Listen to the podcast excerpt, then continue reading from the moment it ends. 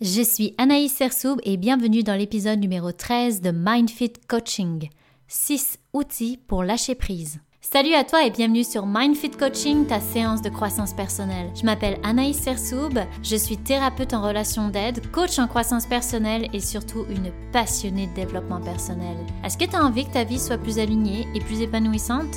Je te confirme, tu à bonne place. Dans mes podcasts, je vais t'apporter une nouvelle vision sur toi. Je vais te donner des conseils et des outils qui vont transformer ta vie. Donc si tu es prêt ou prête à reprendre le pouvoir sur ta vie, je te laisse écouter le prochain épisode.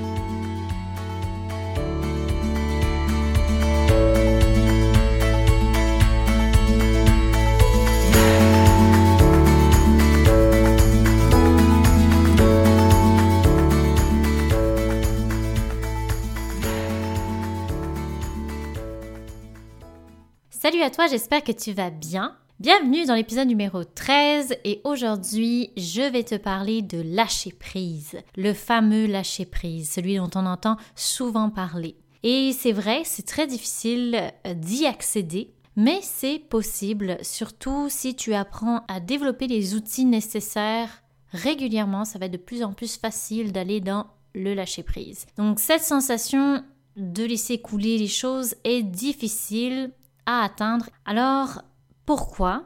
Je t'explique déjà c'est quoi le lâcher prise. Le lâcher prise, c'est lâcher le contrôle, lâcher le combat, la lutte et accepter les choses telles qu'elles sont. Et l'humain n'est pas vraiment connu pour être le meilleur dans l'acceptation, dans l'accueil. Le premier réflexe, ça va être souvent d'aller contrôler une situation, de vouloir la changer, de vouloir changer les choses dans cette situation parce qu'elle nous fait souffrir. Et on va pas se le cacher, c'est difficile de lâcher prise, surtout si tu es du genre à ruminer, du genre à repasser euh, le film en boucle, à t'accrocher au passé ou à avoir peur du futur, à ne pas supporter de ne pas contrôler une situation. C'est vraiment l'inverse. Le lâcher prise, c'est accepter que tu n'as pas le contrôle sur cette situation ou sur ce qui te fait souffrir, et donc lâcher la résistance.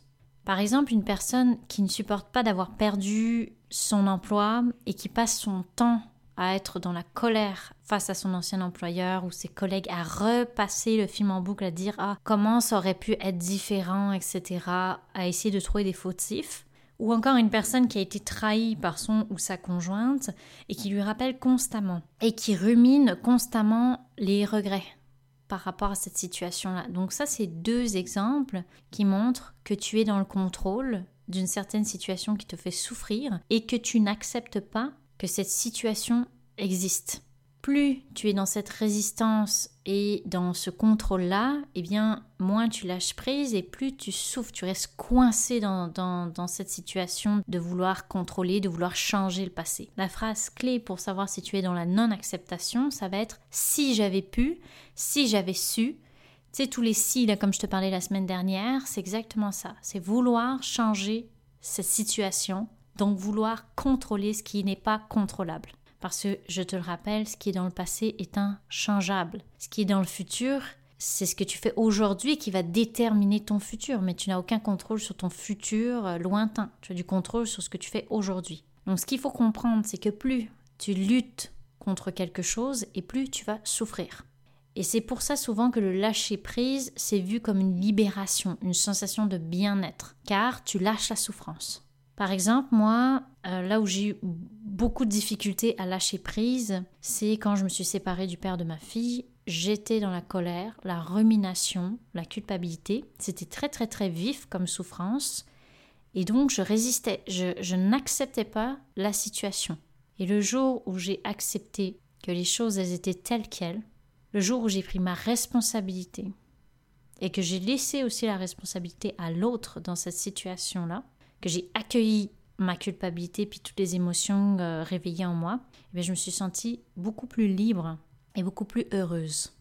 Et je remarque que dès que je vais dans le contrôle et que j'accepte pas encore certaines choses face à cette situation, par exemple de ne pas avoir ma fille à 100% du temps, eh bien là je souffre beaucoup. Ça me fait mal et d'un coup, quand je suis dans cet espace-là, eh bien tout devient sombre et négatif. Donc c'est ça aussi l'impact, c'est-à-dire que quand tu es dans le contrôle et la non-acceptation, tu vois plus les solutions, tu vois plus le côté positif, tu peux pas avancer, tu es comme englué dans, dans ce côté sombre et négatif. Alors que quand tu acceptes les choses telles qu'elles sont et que tu lâches le contrôle, eh bien tu vas être capable de voir le côté aussi positif de cette situation. Qu'est-ce que tu peux en apprendre de cette situation? Comment tu peux grandir à travers cette situation-là?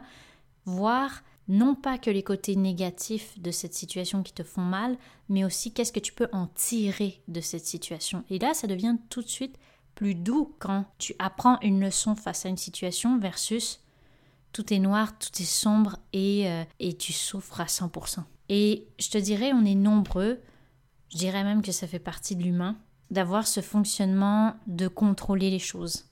Parce qu'en fait, dans le fond, quand tu contrôles, tu essayes de te sécuriser. Et tu penses que en contrôlant les choses, en te battant, en luttant, tu vas avoir moins mal. Mais c'est l'inverse qui se passe. Et ça peut être très très euh, très effrayant pour certaines personnes parce que lâcher prise, ça veut dire accepter que tu n'as pas le contrôle, ça veut dire aussi accepter toute l'insécurité et l'impuissance.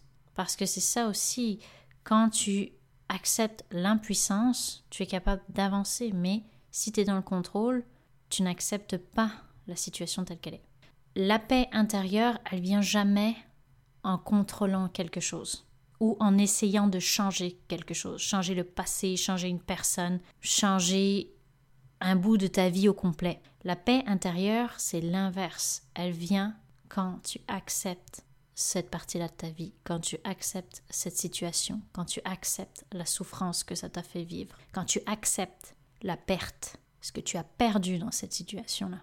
Mon mari dit souvent quelque chose que je trouve très intéressant. Il me dit pourquoi quand tu vis une émotion, ensuite tu ne la laisses pas partir, tu t'accroches à elle. Et c'est ce que j'ai fait pendant longtemps. C'est-à-dire que quand je vivais mon émotion, je la vivais intensément, mais j'avais de la difficulté après à, m'en dégager, à la laisser partir. Et c'est vrai que c'est nécessaire de vivre ta peine par rapport à cette situation-là, ta colère, peu importe l'émotion que ça te fait vivre, c'est important de ne pas la refouler. Mais ensuite, c'est tout aussi important d'apprendre à la laisser partir. C'est un peu comme une vague. Ça monte, mais ça repart. C'est comme ça que le lâcher-prise tranquillement peut se mettre en place. là, tu vas me dire, oui, ok, Anaïs, c'est bien beau tout ce que tu dis sur lâcher-prise, on est déjà au courant, mais comment je fais pour mettre ça en pratique? Donc là, moi, j'ai six outils que tu peux commencer à essayer pour développer euh, ta, ton côté lâcher prise en toi. La première chose, comme je le dis très, très, très souvent, pour moi, tout commence par ça parce que c'est extrêmement important, c'est prendre conscience. Pourquoi je dis que c'est extrêmement important? C'est parce que si tu n'en as pas conscience, tu ne peux pas travailler dessus. Donc, la première chose, c'est de prendre conscience que tu es dans le contrôle, de prendre conscience que tu as de la misère à lâcher prise. Et ensuite, de, de savoir, d'analyser qu'est-ce que tu n'acceptes pas. Pourquoi tu te débats? Pourquoi est-ce que tu es encore en train de lutter? Qu'est-ce que tu refuses dans cette situation-là? La première partie, ça va être la compréhension. Et ensuite, ça va être d'apaiser ton, ton tourment mental, je dirais. Lorsque tu penses à ce qui te fait souffrir, tu peux calmer cette tempête par la respiration. Et je parle régulièrement de respiration parce que ça a un effet calmant assez instantané. Dès que tu prends des longues inspirations, des longues expirations, ça a vraiment un effet apaisant rapide sur toi. Et tu essayeras la cohérence cardiaque. Je t'en reparlerai peut-être dans un autre épisode, mais c'est une méthode de respiration très efficace pour calmer et apaiser. La troisième chose, c'est écrire. Parce que souvent, tout ce qui se passe dans ta tête reste coincé dans ta tête. Et si tu écris, si tu le sors de ta tête, puis c'est réel, c'est un effet thérapeutique d'écrire. Il y a certaines personnes, peut-être euh, tu le fais toi déjà, mais c'est très bon de sortir qu'est-ce que tu as dans ta tête. Et pas seulement les souffrances. L'écriture a un effet à la fois apaisant et aussi ça permet de vider ce que tu as dans le cœur, ce que tu as dans la tête, de faire de la place. La quatrième chose, ça va être la puissance de l'ici et maintenant. L'ici et maintenant, ça te permet de te recentrer sur ce qui peut te faire du bien, de te recentrer sur ce qui peut t'apaiser. Parce que ce qui te fait mal, c'est d'être dans le passé, d'essayer de changer quelque chose du passé ou de te perdre dans le futur, d'avoir peur du futur, d'essayer de, contrôler ton futur. Mais si tu es dans le présent, Ça te permet de t'ancrer dans la réalité et là encore une fois, d'arrêter le discours mental qui peut te faire souffrir. La cinquième chose importante, c'est de faire le deuil. Faire le deuil, c'est ce qui permet de lâcher prise, c'est ce qui permet d'accepter ce qui est. Faire le deuil des attentes que tu avais et que ce n'est pas comme tu avais imaginé. La sixième chose, c'est j'ai découvert il y a quelques années une méthode qui s'appelle la méthode Oponopono. Et c'est une méthode que je trouve intéressante pour justement ressentir la paix intérieure et le lâcher prise. En fait, la méthode Oponopono, c'est une méthode de guérison hawaïenne. Ça fait extrêmement longtemps que ça existe et ça permet à la fois d'accepter les problèmes qu'on a présentement dans notre vie, mais aussi de se pardonner. C'est une philosophie qui aide à retrouver le calme intérieur lorsqu'on se sent surtout bloqué dans une situation ou même en conflit avec une certaine personne. C'est un nettoyage intérieur du cœur et de l'esprit. Donc la méthode Oponopono, ça se compose de O qui signifie commencer une action, de et de Ponopono. C'est assez drôle comme nom, je trouve ça cute qui signifie remettre en ordre, travailler, harmoniser. Donc c'est vraiment pour se réaligner en soi. C'est une méthode qui est basée sur l'idée qu'on est responsable de tout ce que l'on vit. Donc ça peut déclencher certaines personnes parce que moi je crois à 100% que nous sommes responsables de notre vie et de ce qu'on cause, des causes à effet, de ta réaction qui va entraîner une autre réaction. Pour moi, on n'est pas victime de notre vie, tu es responsable de ta vie à 100%. Ta réalité extérieure est le reflet de ta réalité intérieure. Donc cette méthode va venir chercher un côté plus irrationnel. Tu vas parler à une partie inconsciente à travers la méditation. Et ça va permettre d'apaiser ton mental et d'avancer vers l'acceptation. Donc alors dans la méthode Oponopono, il y a quatre mots clés. La première chose donc bien sûr, c'est de se mettre dans un état de méditation de penser à la situation qui te fait souffrir et ensuite d'utiliser donc le premier mot-clé c'est désolé.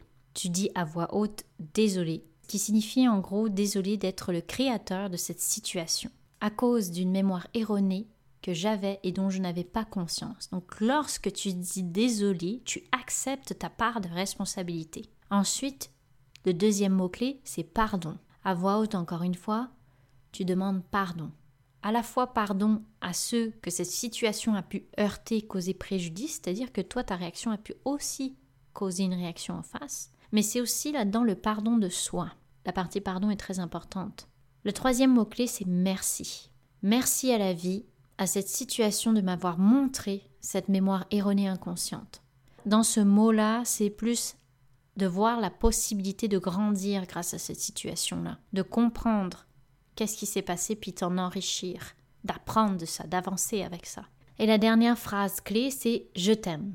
Je demande à mon être supérieur qui est ton inconscient, si il y a une mémoire qui a créé cela, s'il te plaît, efface-la et nettoie-la.